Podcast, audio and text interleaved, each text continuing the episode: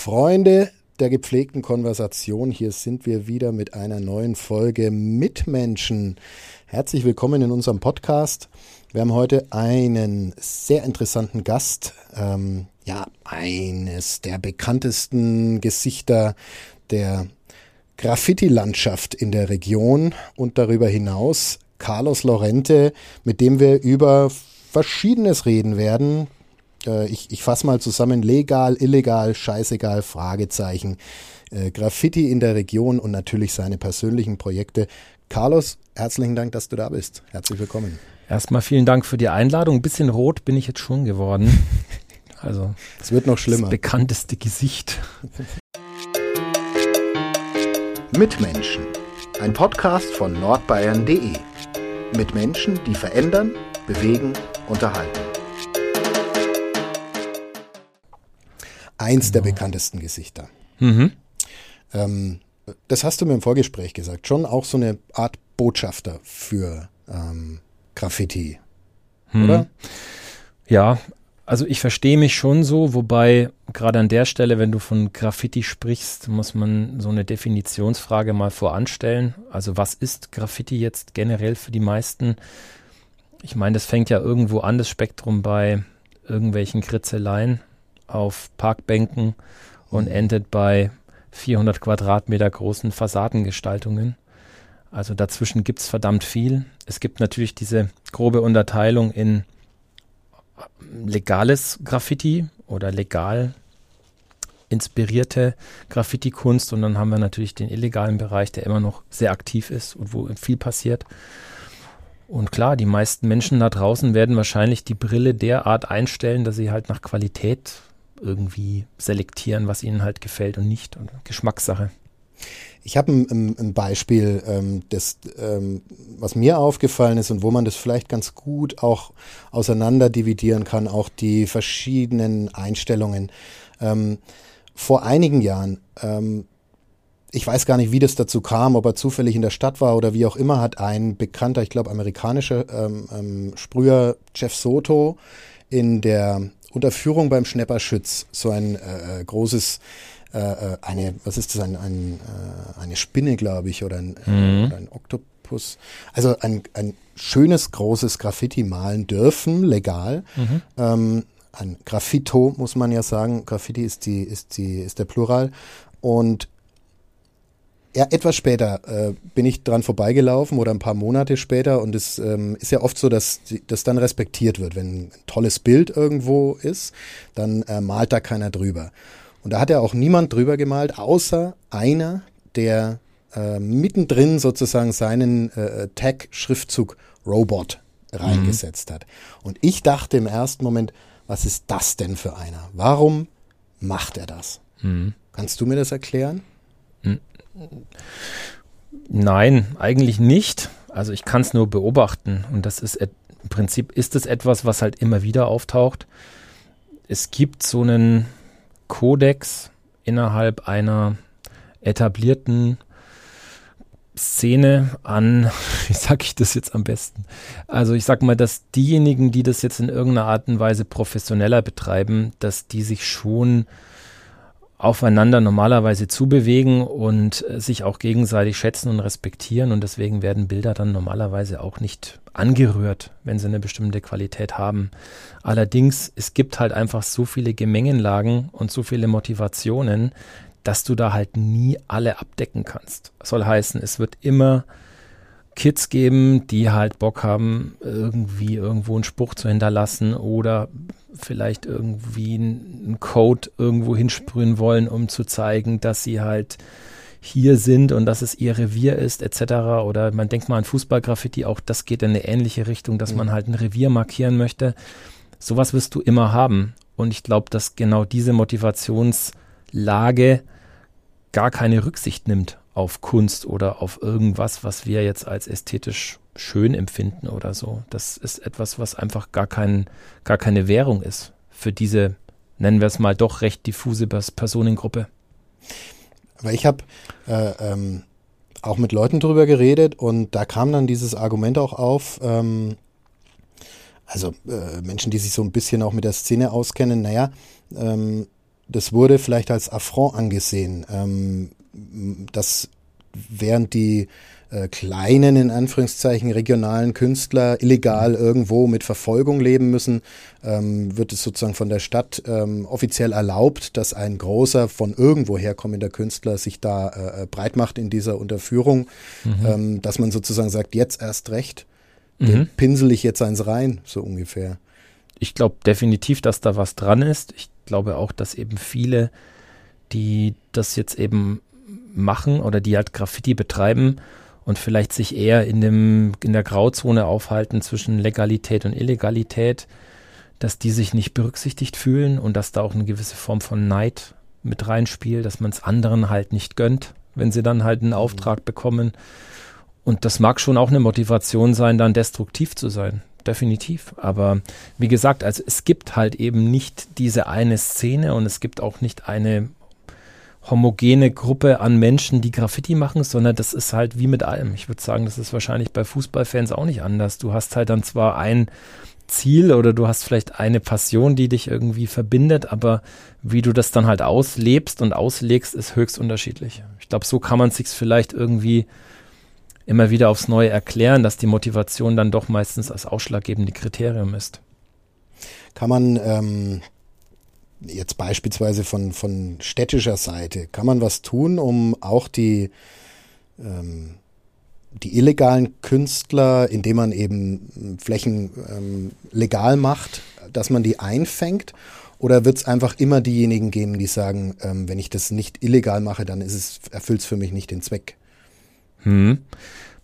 Also wenn man jetzt sich mal diese Graffiti-Kultur als Ganzes anschaut, dann haben wir eben einen einen Teilbereich, der sich in der Illegalität aufhält und wo auch, sagen wir mal, der Selbstzweck die Tatsache ist, dass man eben nicht um Erlaubnis fragt und dass man sich vielleicht Grenzen überschreitet, dass man, naja, nach einer gewissen Währung ja auch strebt und sagt, ich habe etwas getan, was so in der Form vielleicht kein anderer machen könnte. Da ist ja auch eine Challenge mit verbunden. Und ich glaube, dass wenn man sich für sowas entscheidet, dann kann man so jemanden natürlich jetzt nicht mit einer Option abholen, dass man sagt, ich habe jetzt hier eine Fläche im öffentlichen Raum, da darfst du jetzt mal, wenn du Lust hast, malen. Hm. Also ich glaube, das ist ein Aspekt, den man auf jeden Fall voranstellen muss, dass das natürlich auch wieder einen ganz anderen Reiz ausmacht. So. Auf der zweiten Seite würde ich sagen, dass wenn man jetzt im legalen Bereich ein Kunstwerk erzeugt, also jetzt auf einer Fläche, wo jetzt auch andere malen dürfen, und da haben wir jetzt zum Beispiel hier in Nürnberg die Situation, dass es doch relativ wenige Flächen gibt, wo man viel machen kann. Mhm. Das heißt, man hat natürlich einen Verdrängungskampf, man hat immer wieder die Situation, dass Bilder entstehen und die werden dann auch wieder übermalt. Dann ist natürlich die Lust überschaubar, da viel Zeit zu investieren. So nach dem Motto, naja, ich vermal da jetzt meine Dosen und wer weiß, ob das Bild morgen noch da ist. Also dann male ich doch lieber an einer Stelle, wo ich weiß, da kommt wahrscheinlich kein anderer, um drüber mhm. zu malen. Also das muss man natürlich ganz klar sagen. Das ist auch ein, ein Argument und eine Motivation, warum es, glaube ich, doch viele Menschen gibt, die sagen, nee, pff, legal interessiert mich gar nicht. Also ist, ist halt so. Mhm. Anders sieht es dann schon aus, wenn man es, naja, und das ist jetzt so eine Erfahrung, die ich ja aus meinen Workshops ja auch sammeln kann. Dann trifft man vielleicht junge Menschen, die machen das schon eine Zeit und haben das vielleicht auch illegal gemacht oder sich da ausprobiert. Und die kommen dann an einen Punkt, wo sie sagen, ich würde jetzt schon ganz gern mal irgendwie aufwendiger malen oder ich würde gerne mehr konzeptionell arbeiten. Ich habe so eine Idee, ich habe eine Vision und das kann ich halt nicht im illegalen Bereich machen oder zumindest ne, sehe ich da keinen Weg. Und für solche Menschen ist es natürlich schon hilfreich und wichtig, dass sie halt Möglichkeiten haben, sich auszutoben, dass sie Flächen haben, die zur Verfügung stehen. Und da ist ja schon viel passiert in den letzten Jahren. Also ich möchte nur an eine Fläche erinnern, die hier Lauflage ein paar hundert Meter weit weg ist. Da ist eben Bauzaun zur Verfügung gestellt worden. Mhm. Da war ich ursprünglich dann mit dem Julian Vogel auch federführend darin, dass wir uns da konzeptionell Beim, zur Verfügung äh, gestellt Kunst haben. Und Kulturquartier genau, da haben wir dann damals der Stefanie Braun dabei geholfen, da so ein bisschen eine Konzeption auch aufzusetzen und auch einen Kickoff gemeinsam geplant. Und daraus ist ja jetzt ein Selbstläuferprojekt geworden, wo immer wieder neue Kunst entsteht. Und das ist natürlich schon wichtig für eine Stadt in der Größenordnung wie Nürnberg, dass man solche Freiräume halt hat. Hm. Und das gab es bis vor ein paar Jahren kaum, bis gar nicht. Also da ist jetzt schon einiges passiert. Und das geht halt nur mit Lobbyarbeit. Man muss wirklich am Ball bleiben. Es waren ähm, ja eher versteckte Ecken, wo es bisher mhm. dann mal möglich war. Ähm, und jetzt, also man kann ja noch zum Beispiel die, ähm, die Heusbrücke nennen oder das, ähm, das Westbad, wo, ähm, wo so Aktionen waren, wo, wo glaube ich auch äh, die regionale Szene mit eingebunden wurde.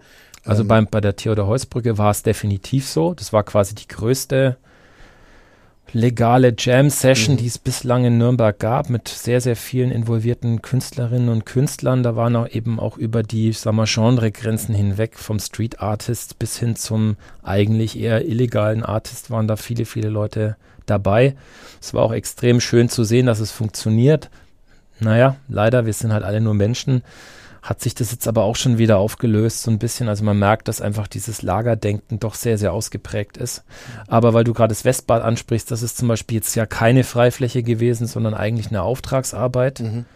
Und da wurden dann eben Künstlerinnen und Künstler eingeladen, da zu gestalten, freier zu konzipieren. Das Thema war damals Wasser. Ja. Und das habe ich damals mit der Sabine Limmer vom, von der DESI und mit meinem Kollegen, dem Pablo Fontani, habe ich das damals mit kuratiertes Projekt und es hat dann auch wirklich Welle geschlagen. Es hat, war jetzt ein, natürlich ein krasses Referenzprojekt, dass man halt gesehen hat, es kann mal funktionieren. Und die Bilder sind jetzt seit acht Jahren quasi unangetastet. Also das ist natürlich schon cool zu sehen, dass da eben so ein Kodex dann doch irgendwo am Ende des Tages das funktioniert. Ist, um, um, das zu erklären, ein Zeichen von Respekt. Wir hatten das jetzt ja am Anfang auch schon erwähnt. Also mhm. wenn das Bild respektiert wird, dann wird es nicht übermalt. So in genau. der Szene. Ja. Also ja, wobei jetzt eben in dem Fall, das waren jetzt Künstlerinnen und Künstler aus dem Ausland teilweise, die wurden ja extra dann eingeladen, um nach Nürnberg zu kommen. Ich glaube, da hat jetzt auch keiner so eine spezielle Interessenlage. Was anderes wäre es jetzt, wenn dann eben aus diesen Lagern hm. Leute involviert sind und der eine gönnt halt dem anderen nicht und dann kann es schon wieder zu, zu Stress kommen am Ende des Tages, ich meine, es ist eine Jugendkultur, daraus ist es entstanden. Irgendwann wächst man da normalerweise raus und wird dann erwachsen und denkt dann auch erwachsen drüber, aber manche sind dann halt da nicht so und ähm, haben immer noch diese Vorstellung, dass sie halt in dieser, keine Ahnung, in dieser Phase leben, die sie von 16 bis 18 oder so erlebt haben. Und dementsprechend kommt es dann halt auch zu Konflikten und Stresssituationen. Es ist jetzt ähm, hast du erwähnt, ähm, der, der, der Bauzaun am, am Kunst- und Kulturquartier, das ist natürlich eine temporäre Geschichte, nehme ich mal an. Der Bauzaun wird also irgendwann der wird verschwinden. Ja wieder, wird ja wieder verschwinden. Ansonsten sind es auch oft jetzt nicht die, sage ich mal, prominentesten Ecken, mhm. während ähm, man hat das Gefühl, andere Städte ja schon äh, auf äh, Street Art und Graffiti fast schon als, als äh, Tourismusmagnet, als Selfie-Hotspots und so weiter ähm, setzen, ist es noch zu wenig. Ähm, bräuchten wir noch mehr Street Art, Graffiti, wie man es auch immer nennen will, in prominenten, an hm. prominenten Orten in der, in der Region? Also da kann ich natürlich jetzt nur aus meiner persönlichen Sicht sprechen, sehr subjektiv. Ich finde, dass es jeder Stadt gut tut, wenn man Graffiti sichtbar hat. Jetzt nicht nur das schöne Graffiti, sondern wenn man einfach sagt, mhm. das gehört irgendwie zum, zum urbanen Stadtbild, das ist wie so eine Patina, die gehört einfach in die Stadt rein.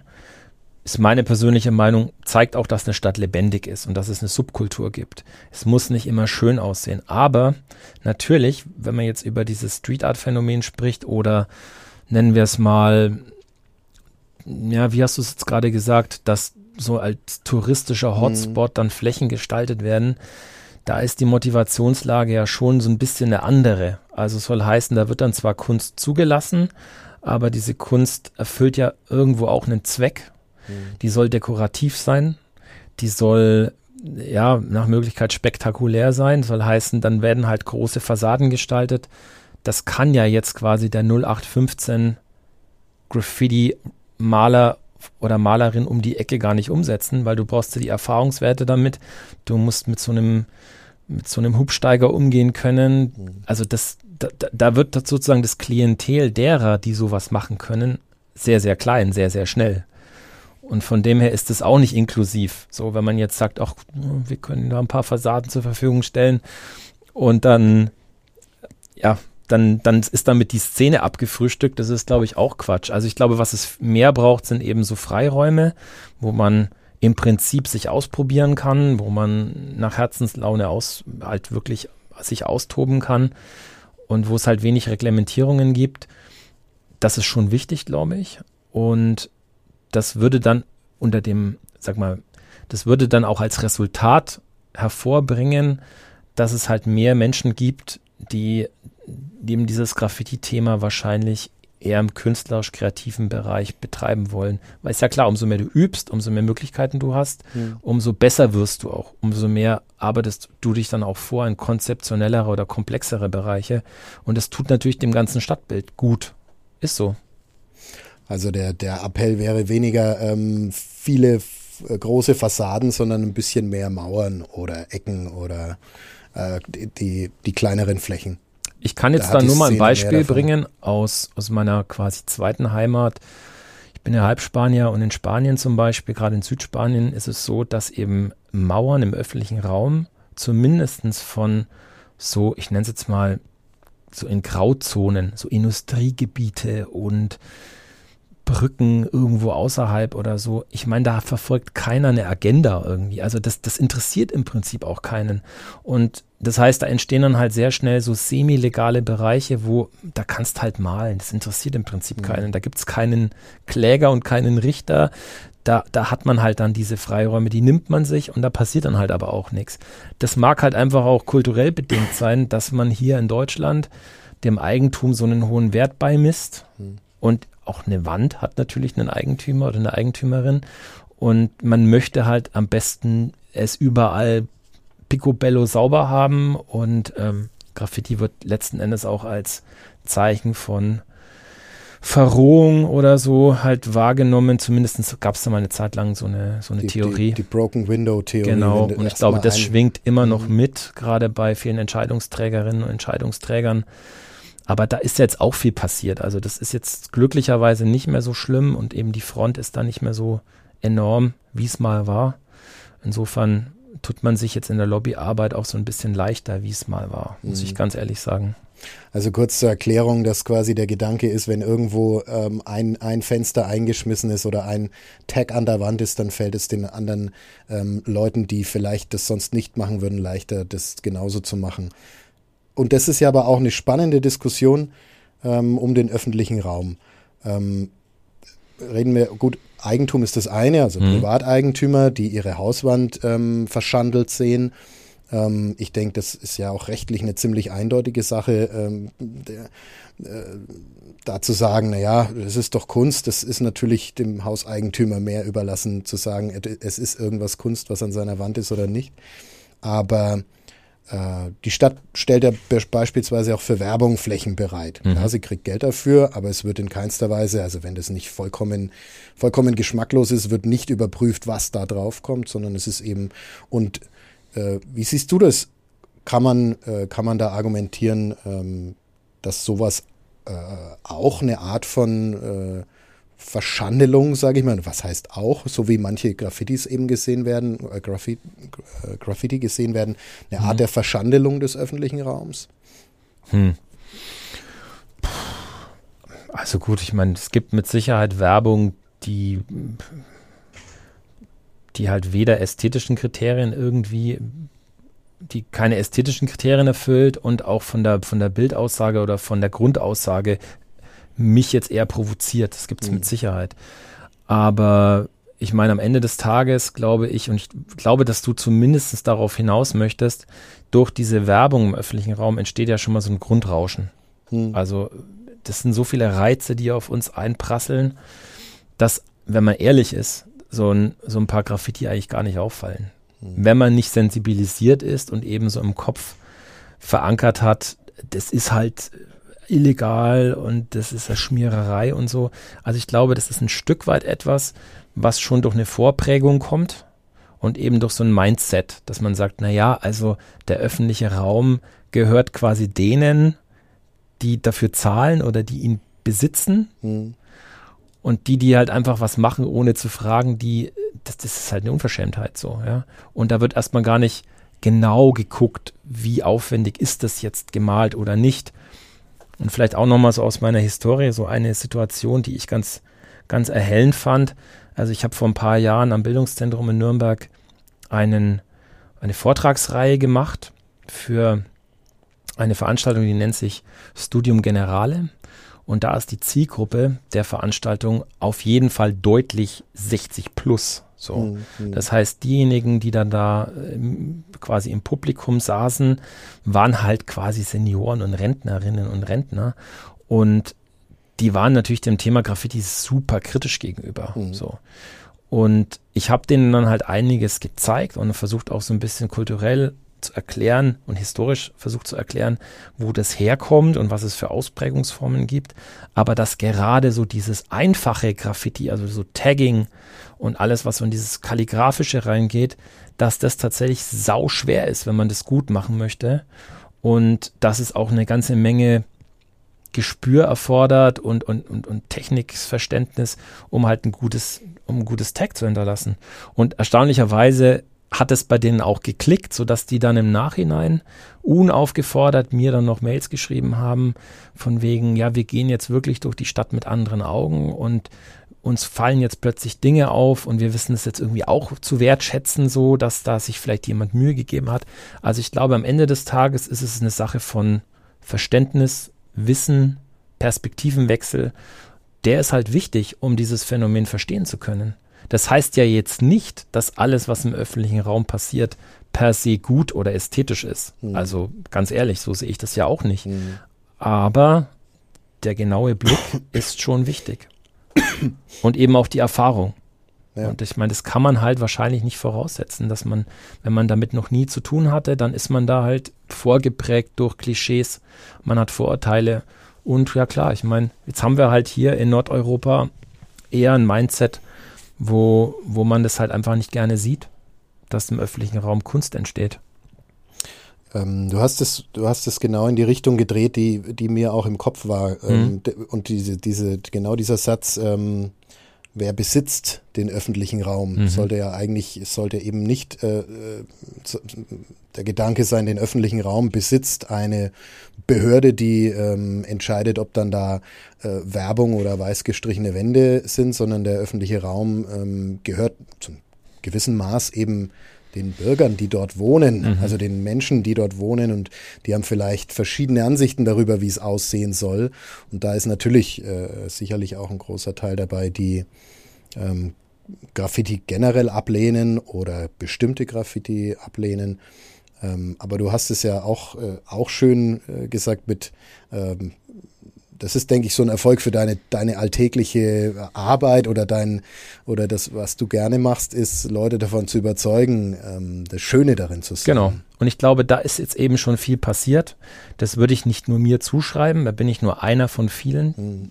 die sich da eben jetzt engagiert haben in den letzten Jahren.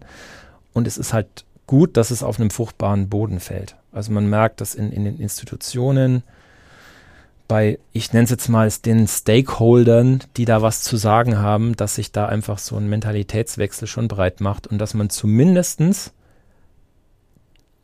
einen Raum schaffen möchte für eine bestimmte Art von urbaner Kunst und Kultur und dass man dann auch mit abstrakteren Formen und mit Themen sich auseinandersetzt, die jetzt nicht so gefällig sind wie beispielsweise jetzt eine Sonnenblume oder sowas. Also dass man sagt, okay, das ist ein Phänomen, das erkennen wir an. Wir erkennen auch an, dass es eine Kunst und eine Kultur ist und deswegen muss man dem auch Raum geben.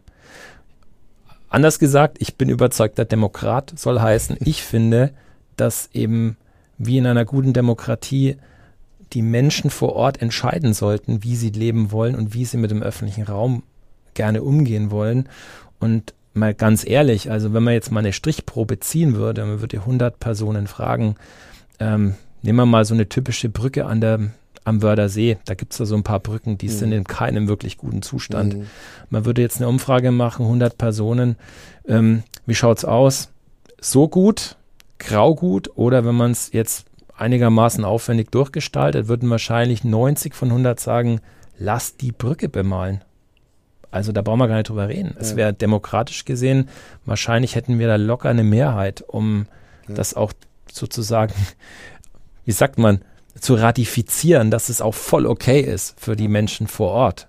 Und ähm, ja, ich meine, vielleicht hat es jetzt auch der eine oder andere Politiker gecheckt, dass, äh, ja, dafür gibt es halt jetzt eine Critical Mass an Menschen, die das schon geil finden mhm. Und die sich da nicht mehr so versteifen. Und von dem her mag das auch eine ganz normale Entwicklung sein, die wir gerade beobachten. Wenn wir jetzt über S-Bahn-Züge reden, wäre wahrscheinlich nicht mehr eine größere Mehrheit dafür, äh, die mit äh, Graffiti zu verzieren, oder? Hm, bin ich mir gar nicht mal so sicher, wie es da aussehen würde. Also ich glaube, dass aus, also wenn man jetzt mal diese gesamten Sicherheitsaspekte, Sicherheitsaspekte mhm. mal außen vor lässt oder alle Aspekte mal außen vor lässt, warum die Deutsche Bahn sagt, das geht halt nicht mhm. so, dann würde am Ende des Tages wahrscheinlich natürlich ähm, die Qualität der Bemalung schon den Ausschlag geben, ob mhm. dann halt quasi eine Mehrheit sagen würde, ach komm, gib die Züge frei, die sollen halt einfach draufmalen. Mm, von dem her würde ich das jetzt auch nicht pauschal beantworten wollen, halt, keine Klar. Ahnung, wie das aussehen würde, aber ich glaube, das wäre schon so eine 50-50-Nummer mittlerweile. Mhm. Ja. Ähm, du bist ja auch einer, der mit ähm, den Behörden im Austausch ist, der mhm. mit, ähm, der, der, versucht eben die, die beiden Welten zusammenzubringen oder, mhm. oder ähm, äh, diese Projekte vor, voranzubringen und für mehr, sage ich mal, Graffiti und damit Farbe äh, in der Stadt zu sorgen ähm, oder auch auf dem Land. Ähm, was wollte ich jetzt fragen? Äh, Gibt es da auch Gibt es auch Anfeindungen, sage ich jetzt mal, von der, von der Hardcore-Szene, dass die mhm. sagen, pass, warum, was, du bist für uns nicht Graffiti, mhm. du bist nicht real, du bist nicht äh, äh, Szene, du redest hier, äh, äh, du machst hier einen Termin mit, mit, äh, mit einem Bürgermeister oder sowas? Mhm. Okay, also definitiv ja. Es gibt natürlich diese ähm, Fraktionen, die eben das gar nicht gerne sehen, wenn Graffiti im legalen Raum passiert. Und von dem her, wenn man jetzt eben Graffiti so definiert, also würde man sich jetzt hinstellen und sagen, Graffiti ist illegales Graffiti auf Zügen oder auf der U-Bahn, dann bin ich kein Graffiti-Künstler. Punkt. Mhm. So. Und dann vertrete ich natürlich auch diese Gruppe nicht. Mhm. Und dann quasi bin ich auch jemand, der jetzt auch nicht dafür in irgendeiner Form sprechen kann oder der irgendwie Lobbyarbeit dafür machen kann. Gut, mag sein. Aber für all das, was ja außerhalb passiert und was mittlerweile ja auch eine sehr, sehr starke Bewegung ist und eine sehr starke Kultur ist, dafür bin ich natürlich definitiv ein Vertreter und auch jemand, der dafür eine Lanze bricht und sich halt massiv reinhängt. Und ja, wie sagt man so schön, einer muss halt den Tod sterben und einer muss der Depp sein halt. Und ähm, von dem her ist okay für mich. Also ich mhm. bin, ich habe zwei Kinder, ich habe eine Familie, ich habe im Leben praktisch jetzt schon das erreicht, was mir wichtig ist. Ich kann damit leben, wenn ich nicht überall oder wenn ich nicht everybody's darling bin. Von mhm. dem her, ich habe so quasi meine persönlichen Ziele noch und habe mir da einiges vorgenommen und bin auch froh, wenn ich merke, dass immer noch was geht, wenn sich was bewegt. Aber davon lasse ich mich natürlich nicht beirren. Äh, schön, wenn wir eh äh, ohnehin äh, bei, bei dir und deiner Person sind. Ähm, reden wir ein bisschen weiter über dich und deine Projekte. Äh, du bist wie alt? Ich bin 42. 42 Jahre, ähm, hast gerade gesagt, hast zwei Kinder, wohnst ähm, außerhalb etwas. Genau, also ich war lange Zeit in der Nürnberger Südstadt, mhm. unweit des Aufsatzplatzes und bin dann eben auch resultierend aus verschiedenen Lebensentscheidungen dann eben da weggezogen und habe eben eine Familie gegründet und wollte, dass meine Kinder, weil ich hatte das auch nicht, aber ich wollte eigentlich, dass die die Möglichkeit haben, ein bisschen was vom Landleben mitzunehmen. Mhm. Und dann habe ich mit meiner Frau zusammen eben einen Ort gesucht, wo wir das Gefühl hatten, da haben wir das, was wir uns erhoffen noch vor Pandemie natürlich konnten mhm. wir nicht erahnen, dass uns das dann während der Corona-Zeit auch ähm, als ein großer Schatz ist, wenn man Raum hat und kann ich mir vorstellen. Wenn man die Kinder laufen lassen kann und das alles ein bisschen chilliger ist. Also von dem her war es mit Sicherheit auch die richtige Entscheidung, aber ich lebe mittlerweile im Schwabacher Umland. Mhm. Genau. Und bist dort wohl gelitten oder äh, kommen da ab und zu äh, Leute vorbei und sagen, hey du, also ganz ehrlich, ich meine, also all diejenigen, die mich jetzt kennenlernen konnten, finden das ziemlich cool und finden es ziemlich, natürlich auch abgefahren, dass man damit irgendwie seinen Lebensunterhalt bestreiten kann. Und das bin jetzt auch schon viel rumgekommen. Also die sehen das ja dann auch so oder kriegen das schon irgendwie mit, dass da irgendwie ständig was passiert. Von dem her, hm, die finden es gut. Und mhm. also mein direkter Nachbar hat mir sogar während der Corona-Zeit ein paar Flächen zugeschanzt, damit mhm. ich da arbeiten kann, ein bisschen üben kann. Also das war jetzt super positiv, kann ich überhaupt nichts sagen. Also von wegen hier Dorfbewohner oder Landbevölkerung ist da generell irgendwie kritisch, ganz im Gegenteil. Also überhaupt nicht. Es ist gerne mal so ein Klischee, ja. wo man sagt, als, als Paradiesvogel, genau. ist vielleicht ein bisschen überspitzt ausgedrückt, ähm, äh, hat man den Platz in der Stadt und nicht auf dem Land. Aber ich glaube halt, Spießigkeit ist ja doch eher ein Mindset. Das ja. ist ja nichts, was jetzt irgendwie was mit Intellekt oder Schrägstrich mit Herkunft zu tun haben muss. Äh, das ist halt eine, Einstellung, Lebenseinstellung, ob du halt spießig bist oder offen bist oder so. Ja. Also da habe ich von Menschen überall. mit einem deutlich höheren äh, sozialen Stand und mit äh, ordentlich viel Kohle habe ich da eine höhere Spießigkeit schon erlebt. Mhm. Also von dem her. Ja. Äh, die, die, die, die knackige Frage, ähm, auf die ich wahrscheinlich keine gute Antwort kriegen werde. Hast du selber schon illegal gesprüht? Hm. Also ich sag's mal so, als ich angefangen habe mit, mit Graffiti, ist jetzt ziemlich genau 25 Jahre her, da gab's halt keine Freiflächen. Mhm. Da gab's ja nichts. Mhm. Also wo hätte man dann da malen sollen? erlaubterweise. Insofern war meine Biografie so die ersten paar Jahre, glaube ich, eine, die so ziemlich jeder hatte zu dieser Zeit. Mhm. Also von dem her ist jetzt vielleicht die diplomatische Form, die Frage zu beantworten. Ähm, äh, du ziehst natürlich gerade die mit rein, die schon seit 25 Jahren sprühen. Ja, also, müssen ja dann illegal gesprüht. Also ich glaube tatsächlich, dass diejenigen, die in den 90er Jahren angefangen haben, Graffiti zu machen, für die war das gar keine Frage. Mhm. Also da war das irgendwie ein Stück weit Teil dieser Sozialisation. Mhm.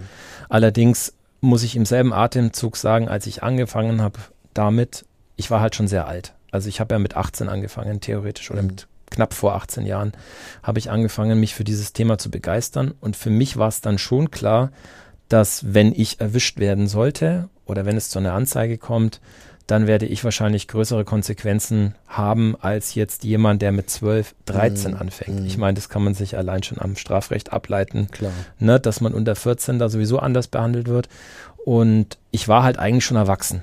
So. Und deswegen war ich von Anfang an da etwas verspannter, sage ich mal, was das angeht. Oder ich habe zumindest mir schon echt genau überlegt, was ich da mache und wie ich es mache und so. Von dem her bin ich jetzt auch nicht der typische Writer, der da eben mit, mit zwölf in der Großstadt irgendwie anfängt und dann, naja, so die ersten sechs Jahre auf die Kacke haut und oder dann auch noch länger wegen mir und dann irgendwann halt massive rechtliche Konsequenzen spürt und dann entweder aufhört oder mhm. sich halt professionalisiert, sondern ich war halt eben jemand in der Kleinstadt, dem von Anfang an klar war, wenn, wenn ich erwischt werde, gibt es halt Stress so und massiv. Und meine Eltern sind Working Class, die hätten mir jetzt quasi äh, da nicht den Arsch retten können, mhm. wie es vielleicht bei manch anderen möglich ist, so, die dann halt für sich Ärzte oder Rechtsanwälte als Eltern haben und war halt bei mir nicht so. Deswegen ähm, war ich da ein bisschen vorsichtiger von Anfang an.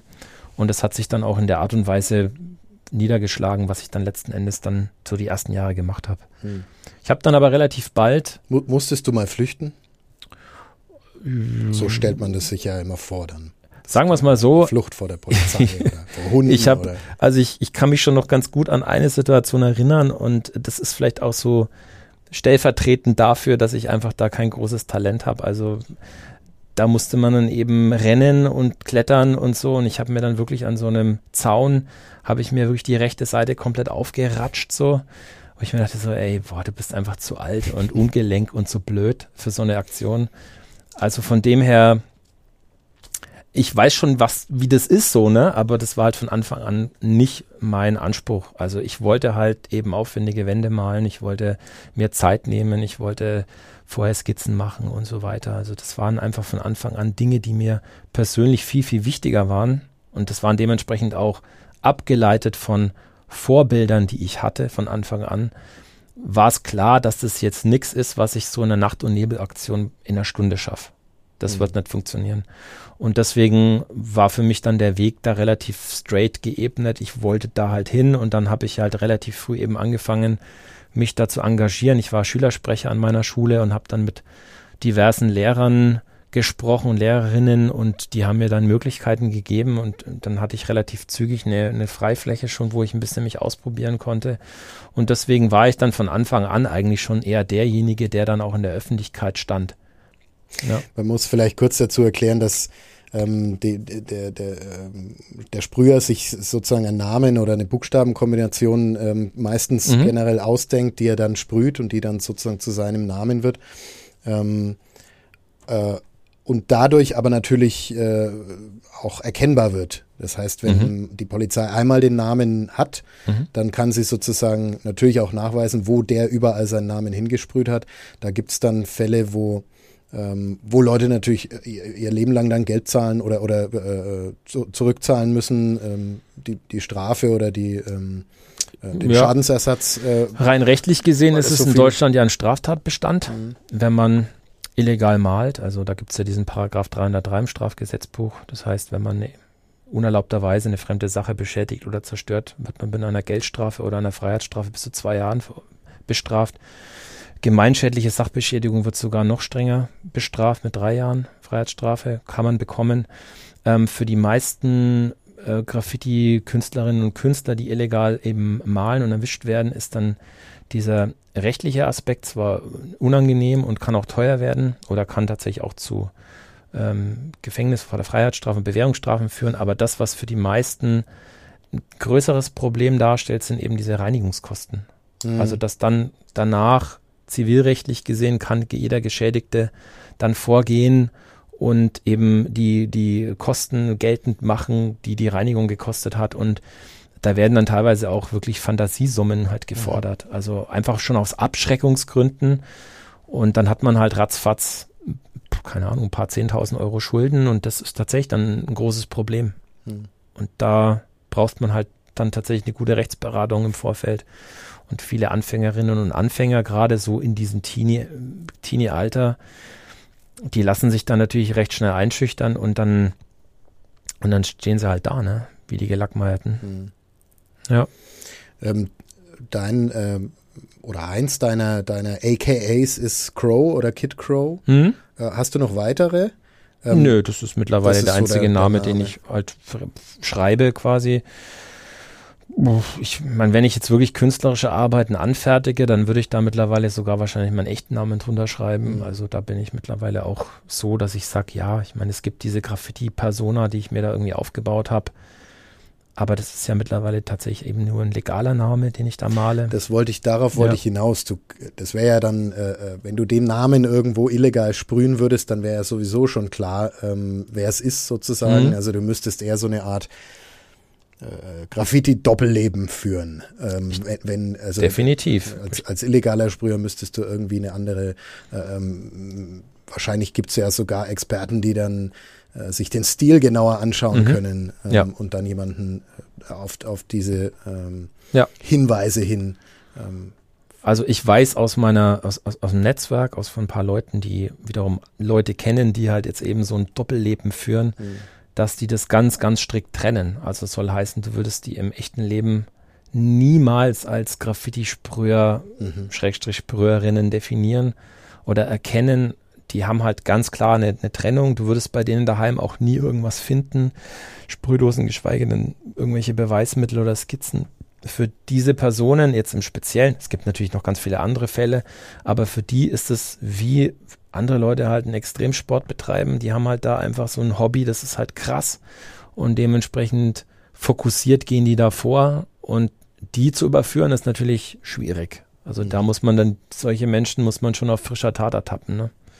Dass man die dann überführen also, kann. Ich frage deswegen so nach, weil wir, wir wollen das jetzt wirklich hier nicht, nicht glorifizieren oder sowas, aber es ist natürlich schon spannend, also äh, sich zu überlegen, wie jemand ticken muss, der über mhm. Jahre hinweg ähm, äh, zwei, zwei Personen lebt, sein, sein, sein offenes, legales Leben und mhm. dann sein, sein illegales Leben. Äh, ich, ich kann mir vorstellen, ähm, ich meine, man, man braucht ja wahrscheinlich auch irgendwie, man muss ja irgendwie Geld verdienen, um, um zu überleben. Ähm, dass man äh, dann nachts auch noch loszieht, ist es mhm. ja auch nicht ganz ohne. Äh, das ist ja wahrscheinlich gesagt, furchtbar ich, ich anstrengend. Bin, ich bin da jetzt nicht der richtige Ansprechpartner, um da irgendwie drüber zu referieren. Ich, ich, ich hatte diese, diese Biografie in der Form nicht. Ja. Ich kenne natürlich ein paar Leute, wo ich weiß, die hatten zumindest mal Phasen im Leben, wo das so war. Die meisten, die so sind, sind schon auch echt ganz schön clever. So, also mhm. Dofi kannst du da nicht sein, wenn du damit durchkommen möchtest. So, ähm, von dem her. Pff, für mich wäre es halt auch nichts, weil ich bin eh, da hätte ich die totale Paranoia und, mhm. und ähm, es würde mir auch keinen Spaß machen, quasi meine Passion, das, was ich ja so liebe. Ich liebe diese Kunst, ich liebe diese Kultur und ich versuche die echt zu pushen, wo es nur geht. Wenn ich das verstecken müsste, das wäre für mich die Höchststrafe. Also, und das müsstest mhm. du aber halt. Mhm. Ein Künstler will ja, dass seine Werke gesehen werden. Im Prinzip schon. Das also heißt aber nicht, dass ich jetzt, also um das nochmal ganz klar zu sagen, ich finde, dass dieses illegale Element im Graffiti ähm, und auch in der Street Art übrigens, ich mhm. meine, Street Art passiert eigentlich, wenn wir ehrlich sind, halt selten legal. Ja. Also die meisten, also die besten Street Art Künstlerinnen und Künstler da draußen fragen ja auch nicht um Erlaubnis. Ja. Allerdings wird da halt weniger genau hingeguckt, weil es natürlich einen ästhetischen mhm. Ansatz vielleicht hat für viele Menschen. Naja, was ich sagen möchte, ist, ohne dieses illegale Element wäre diese Kunst natürlich auch ganz schnell schal. Mhm. Also dieses, diese Selbsterneuerungsprozesse in dem Game funktionieren auch nur deswegen so gut, weil wir halt immer noch Menschen haben, die da draußen ihre Kunst und ihre Kultur treiben, ohne dass sie da jetzt um Erlaubnis zu fragen. Das gehört einfach untrennbar dazu. Und ich sehe schon, ähm, ich, ich, ich finde es spannend. Ich werde mir äh, vielleicht dann für, für die eine der nächsten Folgen, schau mhm. ich mal, ob ich einen illegalen Sprüher dazu mhm. mit, mit verzerrter Stimme dazu bekomme, ähm, mhm. beim Podcast aufzutreten. Mal sehen. Ähm, nein, aber äh, reden wir weiter über dich. Mhm. Ähm, was sind so, du bist ja dann auch äh, rumgekommen natürlich, ähm, hast, hast viele Projekte gemacht, hast ähm, äh, viel, viel ähm, deine, deine Kunst ähm, an Wände gemalt. Was mhm. sind so deine Highlights, was du im Leben gemacht hast? Von Orten oder von, mhm. äh, von Bildern, die du gemalt hast oder Leuten, die du getroffen hast? Also es gibt schon wirklich viele Highlights. Allerdings kann ich sagen, es gibt so ein paar Momente in meiner Laufbahn als Graffiti-Künstler, die für mich extrem prägend waren. Ich glaube, so der erste prägende Moment war, als ich so Ende der 90er Jahre etwa in Spanien war und da war ich noch nicht so lange aktiv als Graffiti-Künstler und habe da, und es war tatsächlich die Zeit noch vor den Handys, muss man, also ich hatte mhm. zumindest noch keines und es war natürlich auch noch die Zeit, bevor das Internet eine große Rolle gespielt hat. Da habe ich dann durch Zufall quasi Künstler kennengelernt vor Ort und mit denen dann auch äh, zusammen Wände gestaltet oder halt Projekte gehabt, so, also das war auch eher so Grauzone natürlich, aber das war halt einfach total spannend zu sehen, dass man ohne jeden Anlauf, ohne, also gut, ich spreche jetzt auch Spanisch natürlich, das hat mir schon geholfen, aber dass man relativ mit wenig Kommunikation sich eigentlich überall austauschen kann und total schnell auf einen Nenner kommt. Also dass das, diese Kunst einen zusammenführt auf einer, auf einer Ebene. Und ich habe dann in den Folgejahren auch Künstler aus Belgien kennengelernt und aus verschiedensten Ländern und dann hat man teilweise die Sprache auch tatsächlich nicht gut gesprochen oder nur rudimentär verstanden und trotzdem war man sofort auf einem Level und hat, hat eine super Zeit gehabt und konnte quasi mit einem Vokabular sprechen und das hat mich schon echt geflasht. Das hat mir so gezeigt, das ist einfach geil. Das ist einfach sowas von global mhm. und universell, das, was wir da tun, und unterscheidet sich schon maßgeblich davon, wenn man jetzt im stillen Kämmerchen mit, mit Aquarellfarben malt oder wenn man irgendwie Öl mal, Öl, mit in Öl malt oder so, dann produziert man halt für sich oder für die Galerie, aber man hat diesen kulturellen Austausch in der Form nicht. Und das ist natürlich auch einer der Gründe, warum wir hier eine weltumspannende Szene oder Kult, ich sag Szene Ungarn, aber wir haben eine weltumspannende Graffiti- und Street Art Kultur und ab einem gewissen Level trifft man sich dann da auch total spielerisch und interagiert und Also ich sage jetzt mal ganz salopp, wenn ich jetzt morgen in Indonesien malen wollen würde, ich hätte ratzfatz einen Platz, wo ich malen kann. Ich wüsste, wen ich anfragen muss. Ich weiß, wie man sich connectet. Und das geht. Es funktioniert einfach perfekt. Und das ist natürlich was, was mich extrem angetrieben hat. Und ich war halt immer gern jemand, der eben Reisen unternommen hat. Und dann war so der zweite Moment, der für mich extrem prägend war, als ich in, in Vancouver war, mhm. Kanada, und habe da eine Zeit verbracht, um so ein Drop-in-Center aufzubauen in, in, East Vancouver. Das ist so ein bisschen ein Problemviertel von Vancouver. Und äh, da gibt es eben eine große Community mit First Nations Indianern. Also mhm. Indianer wollen die nicht hören, ne? Mhm. aber halt so quasi Aboriginal People. Mhm. Und äh, die haben eben auch große Drogenprobleme innerhalb ihrer Community. Und ich habe dabei geholfen, ein Jugendprojekt aufzubauen. Mhm. Und da war es dann für mich so absoluter Culture Clash. Aber trotzdem war Hip-Hop und Graffiti quasi das Medium, was einfach alle abgeholt hat. Mhm. Und was pädagogisch gesehen optimal war, um Menschen zusammenzuführen, um ihnen ein Stück weit Respekt zu geben, um ihnen eine Stimme zu verleihen, um ihnen ein Outlet zu geben für ihre Kreativität das hat mich natürlich massiv angetriggert. Und dann war es für mich auch klar, dass ich das, sobald ich die Möglichkeit dazu habe, dass ich das dann irgendwann auch mal hauptberuflich machen möchte. Ähm, was du tust mittlerweile?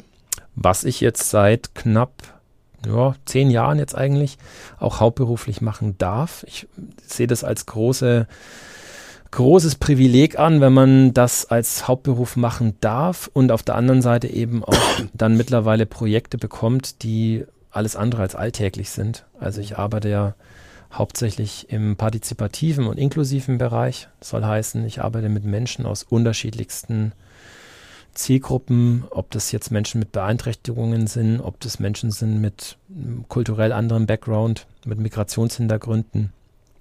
Und man mit diesen Menschen und mit diesen Gruppen dann den öffentlichen Raum mitgestaltet, dass man ihnen einfach die Möglichkeit gibt, sich kreativ einzubringen, das hat etwas Magisches. Das ist mhm. auf jeden Fall was extrem Besonderes. Und ähm, um nochmal den Bogen zu schlagen zu diesem demokratischen Thema, das ist auch was Urdemokratisches, wenn man sagt, das sind junge Menschen, die haben genauso ein Recht mitzubestimmen, wie ihr öffentlicher Raum aussieht. Mhm. Und die dürfen sich auch sichtbar machen, weil die haben eigentlich halt null Lobby. Mhm. Also Demokratie und Völkerverständigung und Kunst in einem. Ja. Ähm, hat sich so ergeben. Also das ich, klingt gut, ja. Das klingt auf jeden Fall gut. Das kann man sich auch auf ein T-Shirt drucken. Ähm, hat sich so ergeben und wird aber auch gesehen. Also dieses partizipative Element ist etwas, was eben im, im Jugendbereich und im Bereich der jungen Erwachsenen natürlich einfach, da ist es prädestiniert. Mhm. Das hat lange gebraucht, bis jetzt eben dann auch Institutionen gesehen haben, dass das ähm, etwas ist, wo man auch mal Geld in die Hand nimmt, um große Projekte zu machen. Es gibt mittlerweile auch in Nürnberg Partnerinnen und Partner. Jetzt ich, nur mal um eins aus, rauszupicken, was sicherlich schon sehr besonders ist. Also die Sparkasse Nürnberg zum Beispiel hat vor ein paar Jahren einen Urban Art Fonds aufgesetzt, wo Projekte im öffentlichen Raum finanziert werden, die eben einen partizipativen Charakter haben. Mhm. Das soll heißen, Kinderhäuser oder Jugendhäuser, äh, Kindergärten können sich dann da halt quasi aus einem Fundus bedienen, um dann Wände gestalten zu lassen, ich meine, das war vor, sind wir mal ehrlich, vor 20 Jahren eigentlich undenkbar. So, und jetzt ist es etwas, wo, Definitiv. wo man merkt, da ist auf jeden Fall jetzt der, der Groschen gefallen und diese Partizipation als, sag mal mal, verbindendes Element in einer Stadt, in der Urbanität, ist angekommen. Du ähm, gibst deine, dein Wissen und deine Fähigkeiten auch weiter in deiner, in deiner, darf ich so sagen, Graffiti-Akademie. Mhm. Ähm, das ist, glaube ich, äh, wie ist das deutschlandweit äh, das erste Projekt dieser Art ähm, mhm. im, im Z-Bau. Mhm. Seit wann machst du das? Was ist das Ziel? Ähm, und sag noch ein bisschen was dazu, wie das jetzt äh, unter Corona-Bedingungen gelaufen ist oder nicht gelaufen ist. Mhm. Also die Geschichte ist relativ schnell erzählt. Ich habe Workshops gegeben seit circa 1998. Da habe ich meinen ersten Workshop gegeben. Da war ich ja selber quasi noch Anfänger. Mhm. Und ich habe schon immer Spaß daran gehabt oder habe das irgendwie als Auftrag gesehen, eben mein Wissen weiterzugeben. Das liegt mir so. Und dann habe ich das aber halt natürlich nebenberuflich oder als Hobby gemacht und irgendwann kam ich an den Punkt, wo ich mir dachte, naja, hat es vielleicht Potenzial, um daraus ein Geschäftsmodell zu machen, obwohl naja, Geschäft, damit wirst du definitiv nicht reich. Das war mhm. mir von Anfang an klar. Und dann habe ich mich damals mit einem Künstlerkollegen zusammengesetzt und wir haben so ein bisschen gehirnt und dann kamen wir eben relativ schnell auf ähm, eine Konzeption, wie man sich halt qualitativ massiv unterscheiden würde von, sage ich mal, sehr niederschwelligen, hemdsärmeligen Angeboten. Dann kam noch eine Pädagogin mit ins Team, die das auch noch mit angereichert hat mit gruppenpädagogischen Aspekten und so wurde dann Schuh draus. Allerdings Zielgruppe, klar, junge Menschen. Hm.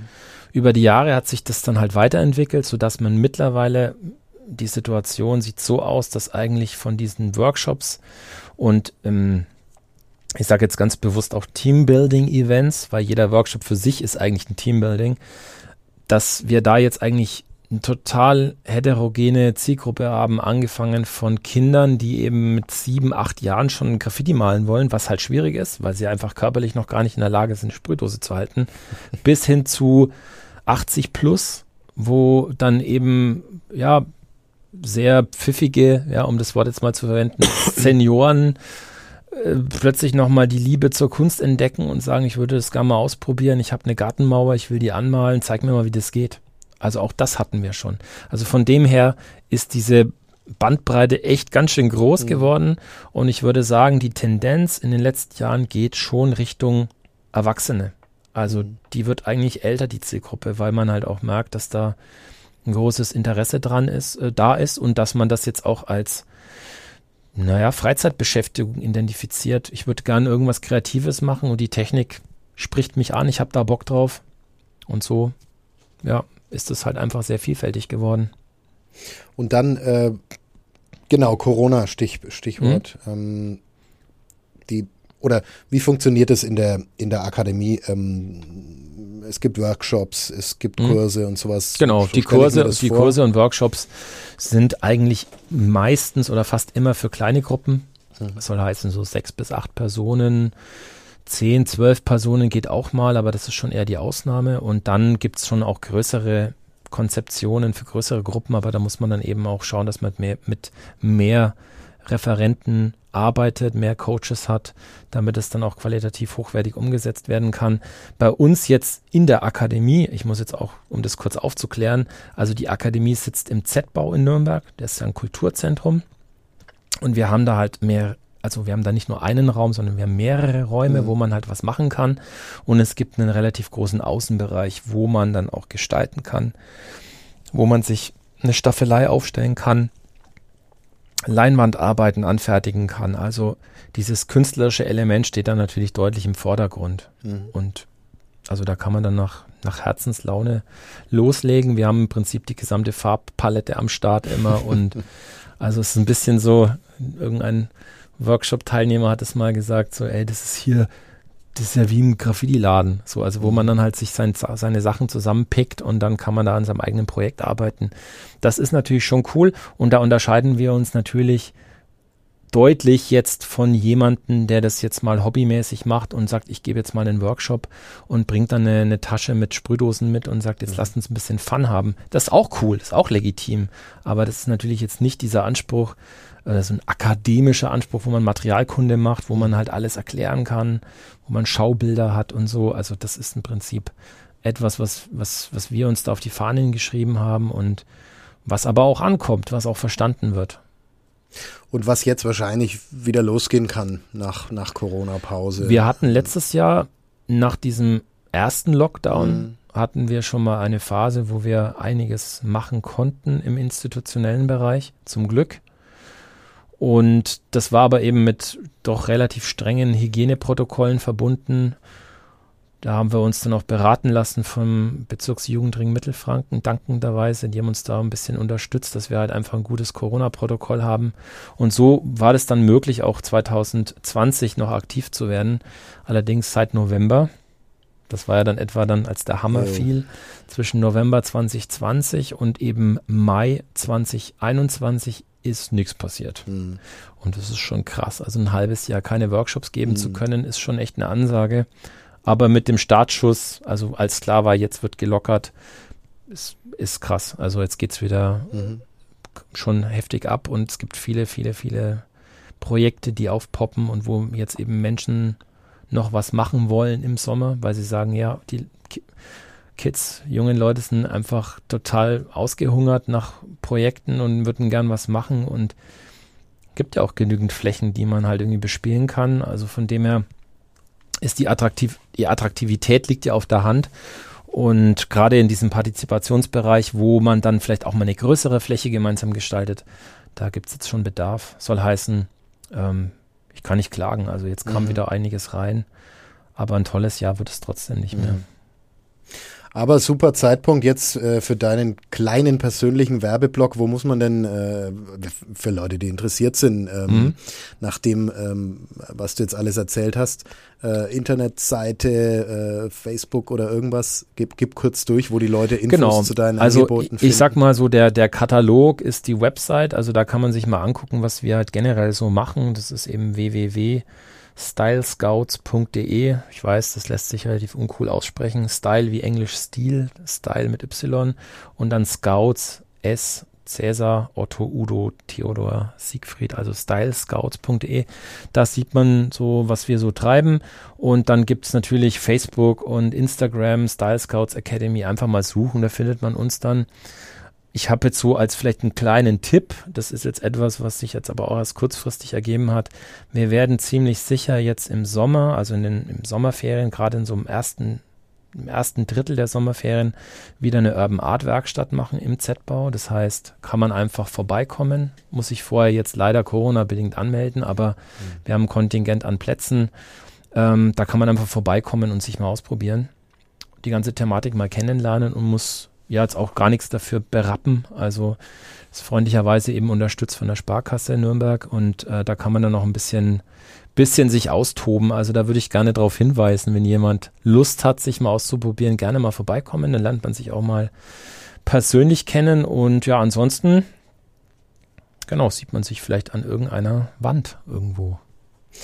Ähm, Stichwort für meine letzte Frage. Ich, hm? ich habe das Gefühl, wir könnten hier auch noch zwei Stunden weiter quatschen. ähm, machen wir vielleicht, machen wir vielleicht einen zweiten Teil irgendwann.